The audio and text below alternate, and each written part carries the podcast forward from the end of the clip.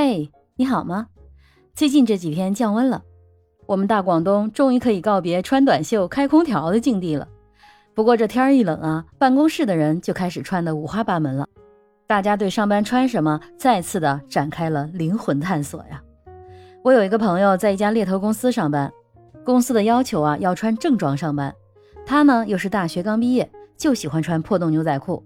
于是啊，他和老板展开了一次灵魂探索。罚款我可以交，这个是公司的制度，我可以尊重。但是穿破洞牛仔是我的权利，我要誓死捍卫我的穿衣自由。所以，职场人士到底有没有穿衣自由呢？我们还是先了解一下职场有哪些穿衣分类和对应的穿衣规则，然后再说要不要穿衣自由吧。根据工作性质来说，职场的着装一般分为严肃职场、一般职场、轻松职场。和社交职场几种类别，严肃职场呢，一般是指国家公职人员要求的工作制服，或者是严肃的场合，比如法院开庭，在庭内的工作人员，或者是公证员、公安、税务办事大厅等类似这种公职性质的工作人员，一般呢，他们穿的服装都是颜色比较深的，款式呢也是正式的职业装，不会特别的修身，体现的是专业、严谨和一丝不苟。这类职场，你想穿衣自由，那几乎是不可能的，还是老老实实的穿制服吧。再说说一般职场，就是一般的上班服。这个时候呢，又要区分一下企业文化了。你要是不知道穿什么，就看同事穿啥，他们穿的正式，你就正式一点；他们穿套装，你就穿套装，别让自己啊特别的格格不入就好了。但是有一点要注意的呢，就是如果你的职业是要代表专业形象的。比如律师、咨询师等等，还是要尽量的保持职业装，以体现你的专业和你的严谨。如果不是这些职位呢，那也不一定非得西装革履，不过还是要尽量的正式一点。比如穿有领的衬衫、西裤或者是西裙呢，这些还是相对保险的。女生的裙子呢，最好不要超过膝盖以上二十厘米，也不要穿太修身或者是太暴露的款式。至于风格方面呢，如果你在时尚企业，我相信不用你自己想。身边啊会大把同事用他的穿着给你示范，只是啊朋克风、异域风这些呢要谨慎了。在色彩方面呢，也尽量不要穿太夸张、太艳丽的颜色，大面积的那种夸张的发色呢也最好不要出现。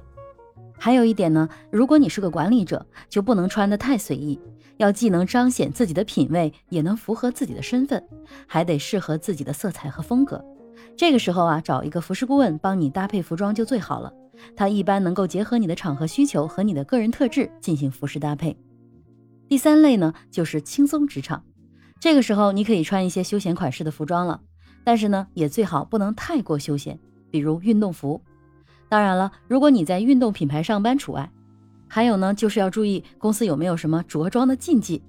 我有一个朋友啊，在运动品牌上班，他上班的第一天啊，还特意穿了运动装，可是呢。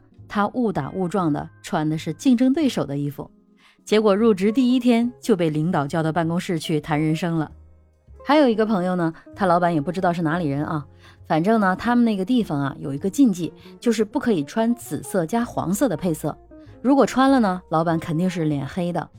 所以啊，咱们面试的时候还是机灵点儿，颜色呢尽量中性一点，款式呢不要太收身，安全第一。了解了公司的穿衣文化之后啊。再慢慢的放开手脚，自由创造。当然了，要想穿衣自由，也得清楚的了解企业有没有啥底线不能碰的情况下，你说是吧？第三类呢，就是社交型的职场，这里呢又分成了隆重社交和一般社交。一般社交场合，比如说要见个客户，开个简单的沟通会，这种呢，除了一般职场的着装要求之外呢，要搭配一些适当的配饰，体现自己对社交对象的尊重。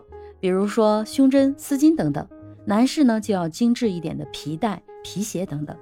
但是呢，隆重职场就要稍微注意一下了。比如说公司的年度工作汇报会，甚至是公司年会，这个时候啊就要根据开会的时间来决定。如果是下午或者是白天的工作汇报呢，穿职业套装是比较安全的选择。如果是晚上，就要区分一下是不是在酒店，是中式围餐还是西式酒会。如果实在搞不清楚怎么穿啊，就私下问问同事。这种场合非常重要，还是不能穿衣自由的，因为对你来说，本身就是一次非常重要的个人形象展示的机会。无论何时何地，区分清楚时间、场合和事件，掌握了这三个原则，再去对应相应的穿衣规范，就不会出大错了。职场着装有自由吗？可能有，但前提是你不在意他人如何看你。忠告呢，还是别太随意了，根据场合穿对服装，不放弃每一个展示自己形象的机会，同时也是对他人和对场合的一种尊重。场合着装呢，其实还有更多的着装规则。如果你感兴趣，留言给我哟，我们可以具体的针对某一个场合聊聊怎么穿搭。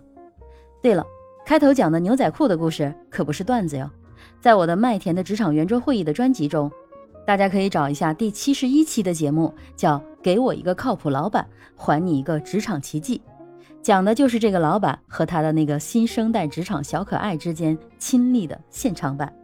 感兴趣的可以去听听他们的故事。我是麦田新生，关注我，收听更多的成长话题吧。